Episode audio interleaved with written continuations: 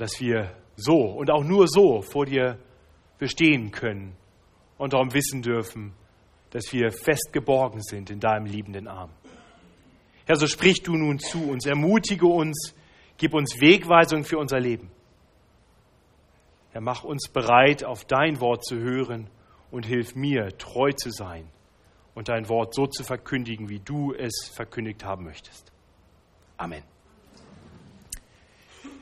Ja, wir sind im kleinen Propheten Micha, jetzt schon seit einer ganzen Zeit. Die letzten beiden Wochen war mal Pause. Und heute kommen wir nun zum allerletzten Kapitel. Die einen werden das hoffentlich bedauern und andere werden sich freuen, endlich nicht mehr im kleinen Propheten zu sein, denn es ist ja schon ein bisschen schwere Kost. So diese Prophetenbücher. Wir haben sechs Kapitel lang immer wieder eigentlich die gleichen Dinge gehört. Nicht Micha als der Prophet Gottes spricht von Gott her die Menschen in Juda und auch in Israel, im Nordreich und im Südreich an, so circa um das Jahr 750 bis 700 vor Christi. Und er klagt an. Er klagt die Sünden des Volkes an. Er verkündet dem Volk, dass Gott das sieht, dass er das weiß und dass es ihm nicht egal ist und dass er alles Ungerechte alles Böse, alles Gottlose richten wird. Aber wir haben auch immer wieder gehört, dass das nicht das letzte Wort ist. Micha schaut immer hinaus über den Horizont des kommenden Gerichts hin zu einer Zeit der Gnade.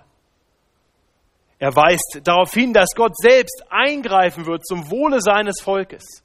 Er wird einen Hirten senden, der Gottes Volk aus aller Gottlosigkeit befreien wird. Er wird es sammeln und er wird es in wahre Freiheit hineinführen.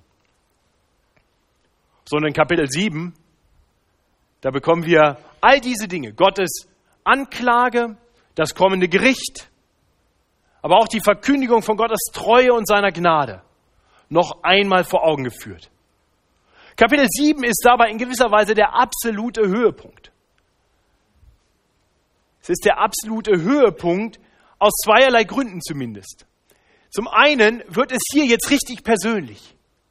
Bisher war, war Micha eher etwas distanziert. Er hat einfach nur Gottes Wort weitergegeben. Das ist auch seine Aufgabe als Prophet. Aber jetzt merken wir, Micha ist ein Mensch mit Gefühlen, mit Gedanken, mit Dingen, die ihn bewegen. Und meine Hoffnung ist es, dass gerade dieses sehr persönliche Wort Michas uns mit hineinnimmt. Dass wir mit ihm zusammen auch diese Sehnsucht entwickeln können, dass alle Gottlosigkeit, alles Böse eines Tages ein Ende haben möge. Und zum anderen ist das der Höhepunkt des Buchs Micha, weil Micha hier endet auf einer Note von Lobpreis, echter Begeisterung über die Gnade Gottes, die uns hier auf herrliche Weise vor Augen geführt wird. Und das wollen wir beides betrachten. Ich möchte den Predigtext mit uns im Prinzip in, in, vier Teilen betrachten, wobei der Text, wie man auch in den ausliegenden Bibeln ganz leicht sehen kann, sich eigentlich in zwei große Teile teilt. Die Verse 1 bis 7, die uns die, diese Klage Michas über die Gottlosigkeit in seinem Land zeigen. Und dann die Verse 8 bis 20, die sie aber nochmal unterteilen. Und ich möchte sie unterteilen, die Verse 8 bis 13, 14 bis 17 und 18 bis 20. Und wir werden dann sehen, warum ich das so tue. Ich denke, wenn wir durch den Text hindurchgehen. Lassen Sie uns zuerst die ersten sieben Verse betrachten. Micha gibt uns hier Anteil.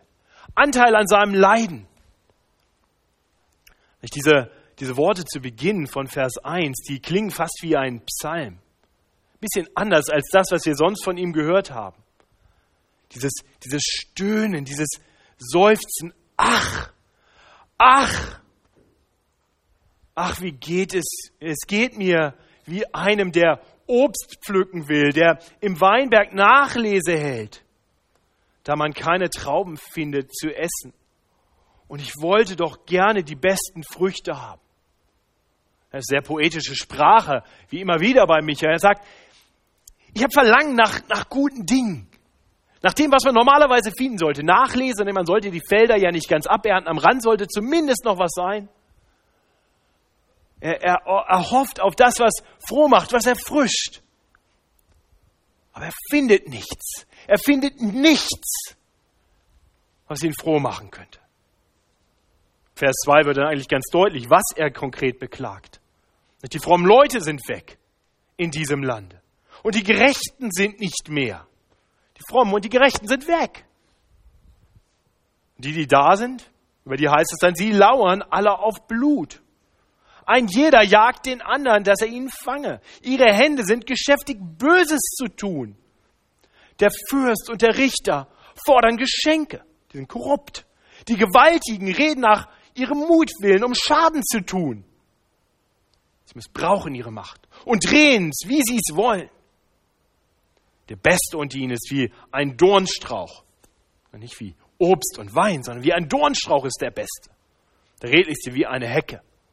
Damit kann man nichts anfangen. Ja, Micha spricht hier das Volk Gottes an, das Volk, von dem er eigentlich weiß, dass es, dass es die, den Charakter Gottes widerspiegeln sollte. Das ist der Auftrag an, an das Volk Gottes. So wie Gott heilig ist, so soll sein Volk heilig sein. Sein Volk soll Zeuge sein der ganzen Welt darüber, wie, wie man leben sollte. Aber das, das ist eben nicht der Fall. Und das klagt er an. Und darunter leidet er. Ich habe diese Verse gelesen und ich habe mich gefragt, ich weiß nicht, vielleicht ging Ihnen das eben auch schon so, als Christian den Predigtext vorgelesen hat. Ist das bei uns eigentlich so ganz anders? Wie ist das in unserem Land?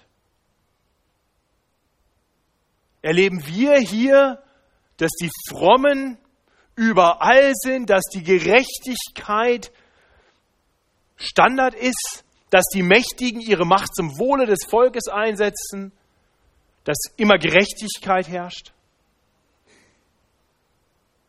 Ich glaube, dass wir gesellschaftlich Dinge sehen, die, die nun dem überhaupt nicht entsprechen, sondern die eher so sind wie das, was hier angeklagt wird. Ich glaube, das ist zweifelsfrei. Nun spricht Micha hier natürlich das Volk Gottes an. Wenn wir das mal übertragen auf, auf die hier in unserem Land, die sich Christen nennen, ich glaube, auch dann müssen wir feststellen, die Gottlosigkeit breitet sich immer mehr aus. Ich habe vor einiger Zeit für einen Artikel mal ähm, ein paar Statistiken gewälzt und gesehen, dass vor 60 Jahren in Deutschland 5, über 95 Prozent aller Deutschen Mitglied einer Kirche oder Gemeinde waren und dass das heute noch circa 60 Prozent sind. Ja, also der Bevölkerungsteil von denen, die sich zumindest Christen nennen, ist von 95 Prozent auf 60 geschrumpft, innerhalb von nur wenigen Jahrzehnten. Gleichzeitig ist die Gottesdienstbesucherzahl geschrumpft um ein, um ein Vielfaches in der evangelischen Kirche, habe ich in der Statistik gelesen, ist heute die Gottesdienstbesucherzahl ungefähr 3,6 Prozent der Mitglieder dieser Kirche. Und, und, und, dann ist nicht nur dieser Niedergang in, in den Zahlen zu betrachten, sondern auch in der Lehre. Was in den letzten Jahrzehnten geschehen ist, ist, dass letztendlich alle wesentlichen christlichen Lehren selbst in der Kirche zur Disposition stehen. Die, der historische Adam, die, die Jungfrauengeburt Christi, sein stellvertretender Sühnetod am Kreuz, seine leibliche Auferstehung, all das wird in Frage gestellt und von führenden Kirchenleuten heute auch immer mal wieder als falsch, als nicht zutreffend bezeichnet. Und, dann schauen wir auf die freikirchliche Seite. Wir, wir, wollen ja gar nicht nur auf die Landeskirchen schauen. Schauen wir auf die freikirchlichen Seiten. Letzte Woche kam in der Mitgliederversammlung die Frage, warum wir in ein Pastorenprofil reinschreiben müssen, dass wir einen Pastor suchen, der die Irrtumslosigkeit der Schrift hochhält.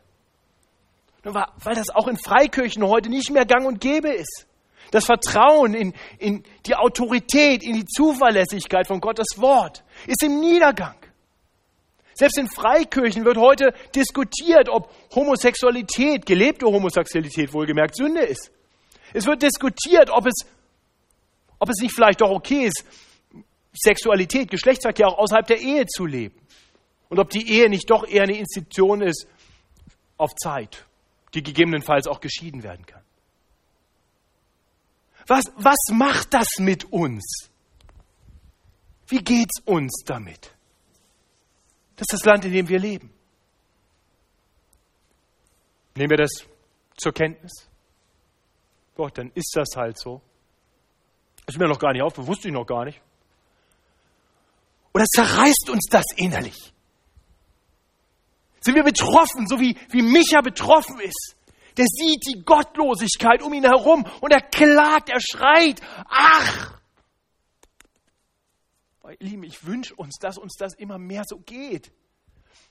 Dass wir ein Verlangen danach haben, dass Gottes Name wieder groß gemacht wird.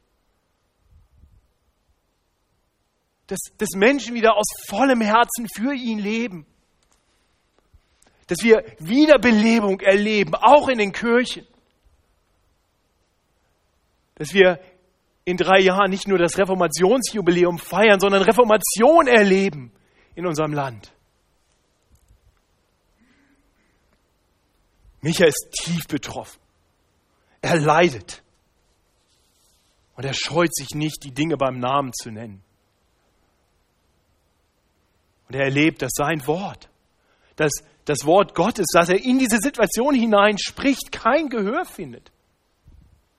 Er wird verspottet. Und so ist das Gericht Gottes über die Gottlosigkeit unausweichlich. Das hören wir am Ende von Vers 4. Aber es kommt der Tag, den deine Speer, das sind die Propheten übrigens, den deine Speer geschaut haben. Da sollst du heimgesucht werden. Da werden sie nicht wissen, wo aus noch ein. Dann ab Vers 5, da erklärt Micha dann, dass diese Gottlosigkeit sich nicht allein auf die Machthaber, auf die Regierenden, auf die Richter beschränkt, sondern dass, dass sie selbst die kleinsten Einheiten im Volk mit betreffen. Freunde, Ehegatten, Familienmitglieder. Auf niemanden ist mehr Verlass, das verkündet er hier in aller Klarheit ab Vers 5. Niemand glaube seinem Nächsten, niemand verlasse sich auf einen Freund. Bewahre die Tür deines Mundes vor der, die in deinen Armen schläft. Denn der Sohn verachtet den Vater, die Tochter widersetzt sich der Mutter, die Schwiegertochter ist wieder die Schwiegermutter. Und des Menschen Feinde sind seine eigenen Hausgenossen. Es ist von der Anordnung nicht ganz klar, ob das vielleicht schon Teil des Gerichts Gottes ist, was er ja direkt davor verkündigt hat, oder ob es einfach eine andere Anklage ist, noch über andere Missstände im Volk. Letztendlich spielt das auch gar keine große Rolle, weil, weil die Sünde immer auch ihr, ihre Strafe schon in sich trägt. Und, und auch das sind Dinge, die wir doch erleben. Christian hat gerade dafür gebetet, für Familien in unserem Land.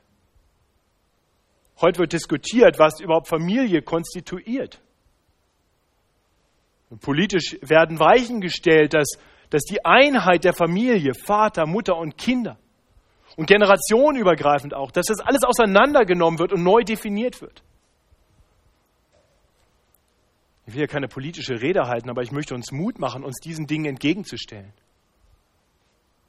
Uns dem entgegenzustellen, ja, indem wir an der politischen Diskussion teilnehmen, aber uns dem auch entgegenstellen, indem wir ganz bewusst in einer Gegenkultur leben und der Welt zeigen, wie, wie gut es ist, entsprechend dem guten Plan unseres liebenden Gottes zu leben, an der Ehe festzuhalten, auf unsere Kinder wirklich Acht zu geben miteinander so zu leben, dass, dass sichtbar wird, dass wir dem, dem Wort des Herrn Jesus Aufmerksamkeit schenken und, und das bewusst auch zeugnishaft tun.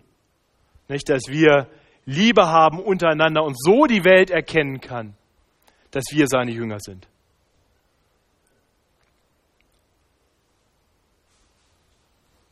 Der Prophet Micha, der leidet unter all dem. Der leidet unter dem Verfall, dem sittlichen Verfall seines Volkes. Er leidet darunter, dass selbst die kleinsten Einheiten zerbrechen und kein Verlass mehr ist. Aber in all dem ist er nicht hoffnungslos. In all dem hat er Hoffnung, weil er um den weiß, auf den immer Verlass ist. Vers 7 klingt fast ein bisschen trotzig, wenn man das so liest.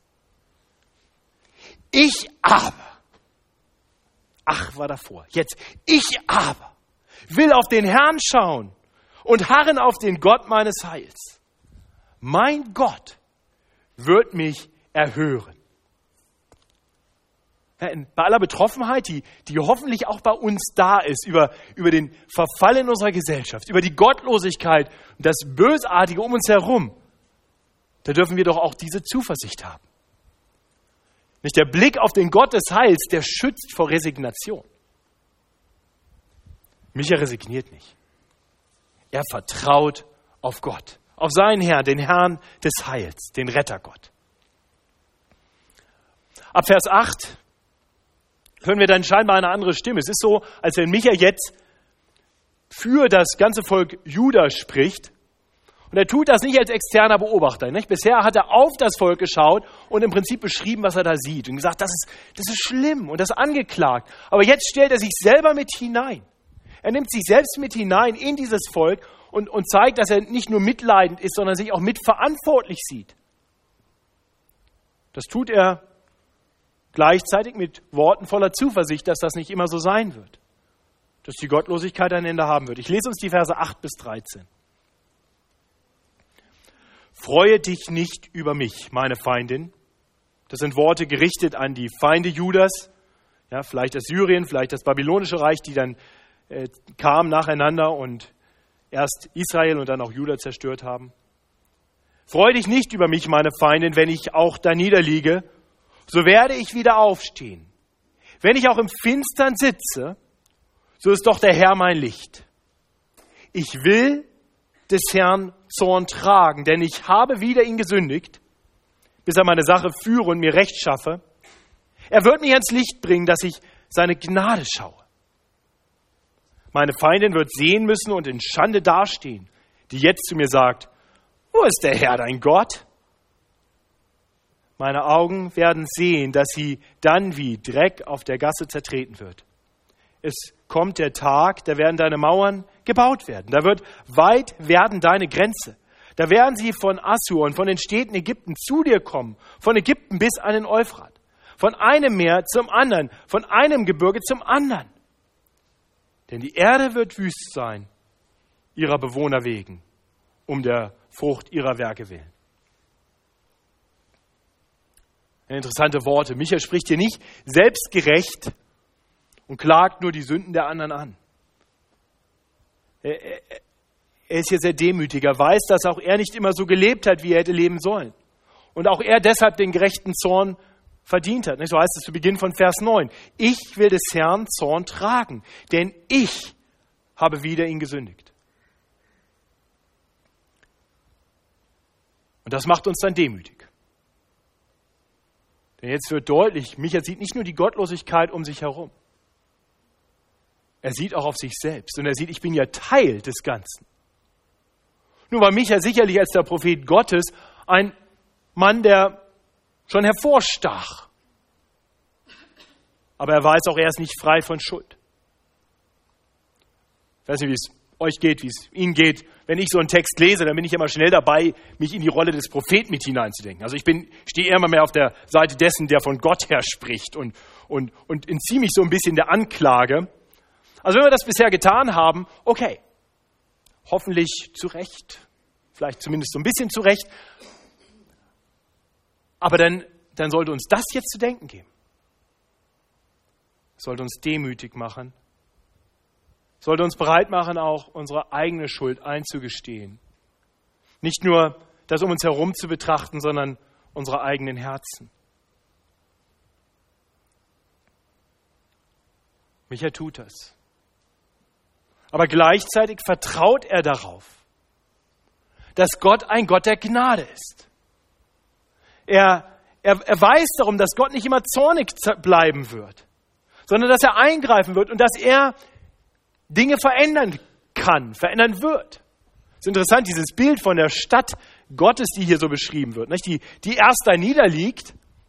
Ich gehe mal davon aus, dass Jerusalem, vielleicht steht es für das ganze Volk Juda, also in, in gewisser Weise sieht mich ja, aufgrund unserer eigenen Schuld kommt Gericht, kommt Strafe. Aber dann beschreibt er später, wie die Mauern wieder aufgebaut werden und weit werden, wie diese Stadt zum Zufluchtsort wird, dass Menschen von allen Seiten kommen, von den Meeren, von den Bergen, aus Ägypten und aus Assur, also aus Syrien. Menschen strömen herbei. Michael sieht hier prophetisch, dass, dass eines Tages die, die jetzt kommen, die Gott jetzt gebraucht, um sein Volk zu züchtigen, dass die nicht die Oberhand behalten werden, nicht die, die gottlosen Völker, die jetzt Gottes Volk aufgrund der Gottlosigkeit in Gottes Volk straft, werden letztendlich triumphieren. Das sind die Spötter. Das sind die Spötter, die vielleicht auch heute Verfehlungen in Kirchen und Gemeinden sehen und sagen, ha, schau dir die an. Wer sind die schon? Wo ist der Herr, dein Gott? So heißt es hier. Micha weiß, das ist nicht das letzte Wort. Gott wird eingreifen. Gott wird Dinge verändern. Micha vertraut auf Gottes Gnade. Er weiß um die Verheißung für eine glorreiche Zukunft. Und er weiß um das Gericht über die Gottlosigkeit, die Ungerechtigkeit.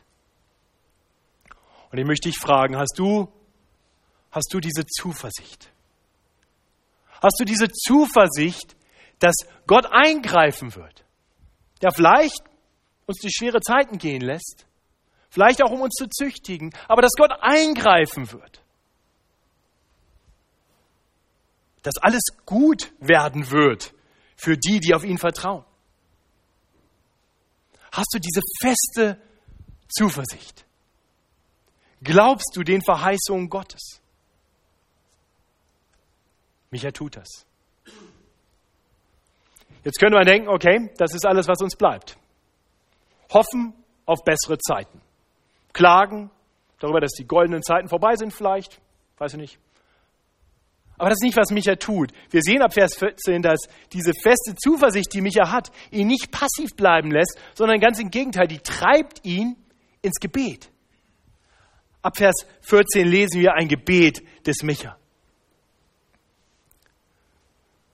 Du aber weide dein Volk mit deinem Stabe die Herde deines Erbteils, die da einsam wohnt im Walde, mitten im fruchtbaren Lande.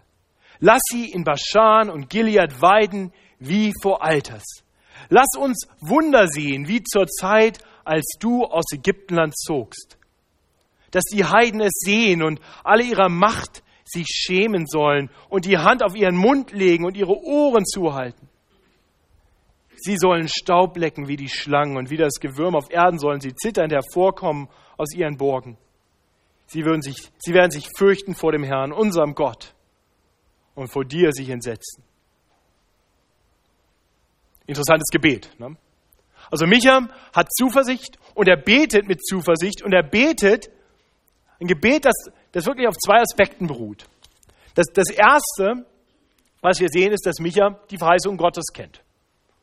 Für ihn relativ einfach, denn er war das Sprachrohr Gottes, er hat ja die Verheißung weitergegeben. Und unter anderem. Ne? Also wir, wir haben in, in Kapitel 2 gesehen und dann nochmal in Kapitel 5 und im Prinzip angedeutet auch in Kapitel 4, dass Gott eines Tages nach einer Zeit des Leidens einen Hirten senden wird, einen guten Hirten, der Gottes Volk sammeln wird, der es weiden wird, der ihm Gutes tun wird. Also das sind die Verheißungen Gottes und genau dafür betet er jetzt. Er betet verheißungsorientiert, dass Gott das tun wird, was er verheißen hat. Und das Zweite, was er tut, ist, er gründet sein Gebet auf dem, was Gott schon in der Vergangenheit getan hat. Das heißt, Micha sagt, ich kenne meinen Gott. Ich weiß, wie Gott ist. Ich weiß, was Gott tut. Gott, so hat er ihn beschrieben schon vorher in Vers 7, ist der Gott des Heils, der Rettergott. Ich weiß, wie, wie Gott schon einmal eingegriffen hat, als Gottes Volk große Not litt. Er schaut zurück auf die Zeit, als Gott sein Volk aus Ägypten befreit hat, aus der Sklaverei in Ägypten. Und das stärkt ihn in seinem Vertrauen, dass Gott so wieder eingreifen kann. Nun, dieses Gebet ist in gewisser Weise schon erhört worden. Die Verheißungen Gottes sind in gewisser Weise schon gekommen. Wir haben bedacht, dass die Worte vom Beginn des fünften Kapitels aus dem Propheten Micha ja Worte sind, die nach der Geburt Jesu zitiert werden. Der Hirte, der kommen soll aus Bethlehem Ephrata, ist gekommen. Das heißt, die Verheißungen Gottes sind eingetroffen. Jesus Christus ist der Hirte Gottes, der gute Hirte, der in diese Welt hineinkam und der den Menschen zugerufen hat, tut Buße, das heißt, wendet euch ab von der Gottlosigkeit um euch herum und in euch drin und glaubt mir, vertraut mir, dass ich ein guter Hirte bin, der euch auf einem guten Weg führen wird. Das ist der gute Hirte, auf den Micha hingewiesen hat, wofür er gebetet hat. Und doch, doch ist natürlich die Verheißung noch nicht vollkommen erfüllt. Noch ist nicht alle Gottlosigkeit ausgemerzt, noch ist diese, diese herrliche Stadt Gottes, das neue Jerusalem, in das Menschen aus allen Völkern und Nationen hineinströmen werden, noch ist das nicht da. Wir, wir haben also heute das Privileg, dass wir zum einen zurückschauen können und sagen können, das, was Micha verheißen hat, ist schon gekommen. Und andererseits können wir sagen, bestimmte Teile der Verheißung, die stehen uns noch bevor. Also Micha hatte Zuversicht, weil er zurückschauen konnte auf Gottes Befreiung des Volkes Israel aus der Sklaverei in Ägypten. Hast du die Hoffnung, dass der Gott, der selbst Mensch geworden ist, um all deine Schuld zu sühnen, eines Tages auch wiederkommen kann und wiederkommen wird, um allem Leid ein Ende zu machen? Noch ist es nicht so weit. Noch ist es nicht so weit und deswegen können wir tun, was Micha tut. Wir können verheißungsorientiert beten. Im Vertrauen darauf, dass Gott der gleiche ist, gestern, heute und für alle Ewigkeit.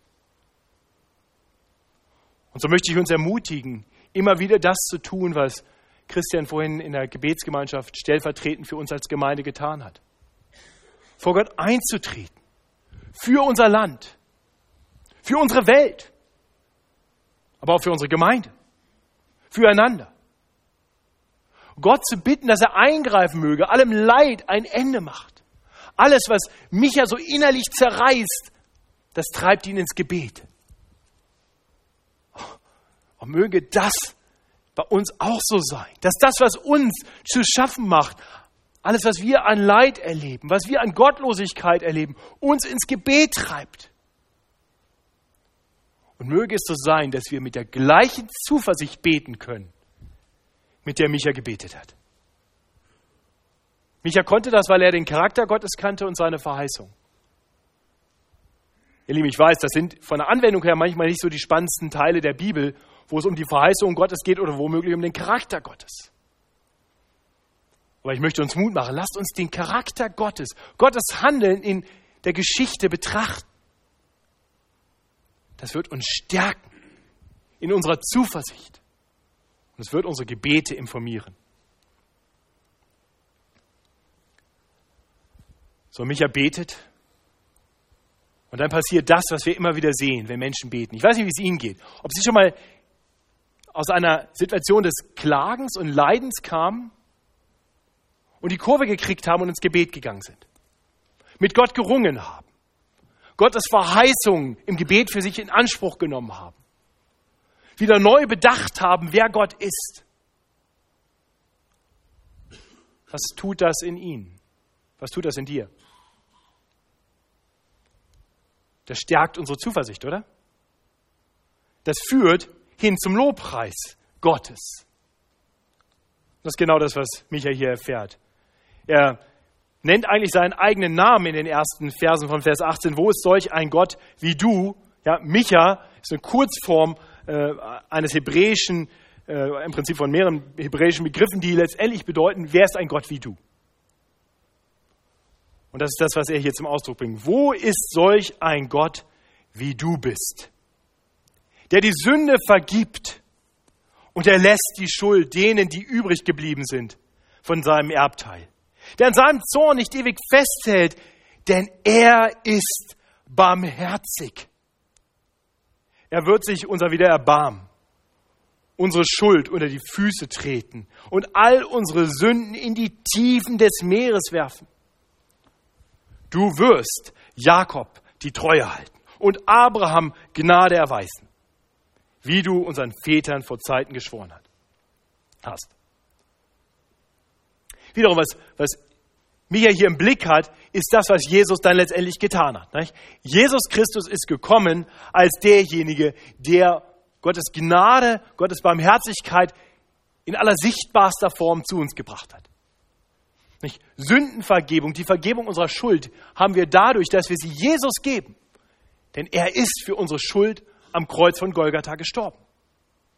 Er hat unsere Schuld von uns genommen. Wir sind frei von der Schuld, wenn wir sie Jesus gebracht haben. Das ist das, was er hier äh, deutlich betont, dass, dass unsere Schuld, unsere Sünden weg sein werden, in die Tiefen des Meeres geworfen. Interessant ist dieser, dieser Lobpreis der Gnade Gottes, der ist politisch inkorrekt. Ich weiß nicht, wie es dir geht, wenn du diese Verse 18 bis 20 liest, ob du sagst, herrlicher Lobpreis oder, oh, warte mal, da sind ja, muss man ja dreimal im Prinzip dieses Geräusch, was man macht, wenn ein Wort gesprochen wird, was man eigentlich nicht sagen soll, piep, ja, das Wort Zorn, piep, ja, Sünde, piep, Schuld, piep, das muss weg, das, das redigieren wir raus. Nein, eben gerade nicht. Das gehört nämlich hier rein, weil die Gnade Gottes überhaupt erst dann wunderbar und herrlich ist. Wir verstehen, was sie tut. Wir brauchen nicht ein bisschen Verbesserung. Wir, wir brauchen nicht, dass, dass Gott einfach unsere Sünden vergibt oder dass das einfach unter den Tisch fallen lässt. Nein, da ist ein realer Zorn Gottes und da ist Sünde, die wirklich etwas ist, was, was Gott ein Dorn im Auge ist, wo, wo, er, wo er handelt, wo er, wo er Gericht bringt. Und gerade deswegen ist die Gnade Gottes so umwerfend großartig. Deswegen war notwendig, dass Jesus am Kreuz stirbt. Dieser, dieser brutale Akt und dieser wunderbare Akt der Liebe. Deswegen musste Jesus sein Leben geben. Es ging nicht anders. Sünde und Schuld, das sind keine Kavaliersdelikte. Der Zorn Gottes ist real. Ich befürchte, dass, dass wir das heute so oft aus dem Blick verloren haben. Und gerade deshalb die Gnade Gottes nicht mehr preisen aus vollem Herzen. Die Gnade Gottes, die setzt uns frei. Und dann kann man Sünde bekennen und sie Gott geben. Wenn, wenn meine Annahme bei Gott darauf beruht, dass ich irgendwie gut genug bin, dass ich vielleicht nicht genug, nicht, nicht zu viele Sünden begangen habe, dann ist ja ein echtes Sündenbekenntnis eine Kapitulation. Aber, aber wenn ich darum weiß, dass Gott mich einlädt und sagt, bring mir allen Schmutz, ist nichts zu groß, du darfst mir alles geben. Und ich nehme es dir ab. Und ich setze dich frei. Und dann, dann, ist, dann ist das Bekennen der Schuld der Weg zu, zu wahrer Freiheit. Wenn du diese Freiheit noch nicht erlebt hast, wenn du heute hier sitzt und denkst, du musst noch irgendwie gut genug sein für Gott, vielleicht denkst du, bist gut genug für Gott, oh, ich möchte dir Mut machen. Schau in dein Herz, nicht nur in die Welt um dich herum, schau in dein Herz und gib ihm allen Schmutz, alle Schuld und erlebt, wie wunderbar es ist, frei zu werden. Wenn die Fesseln abfallen, wenn man niemand mehr etwas vormachen muss. Wenn man einfach sagen kann, ich habe die Gnade Gottes in meinem Leben. Wer will wider mich sein, wenn Gott für mich ist?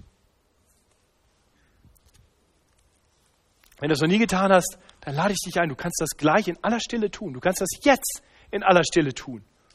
Du kannst dann gerne mit mir oder jemandem anders darüber reden dass wir mit dir weiter darüber reden, wie dieser Weg dann weitergegangen werden kann.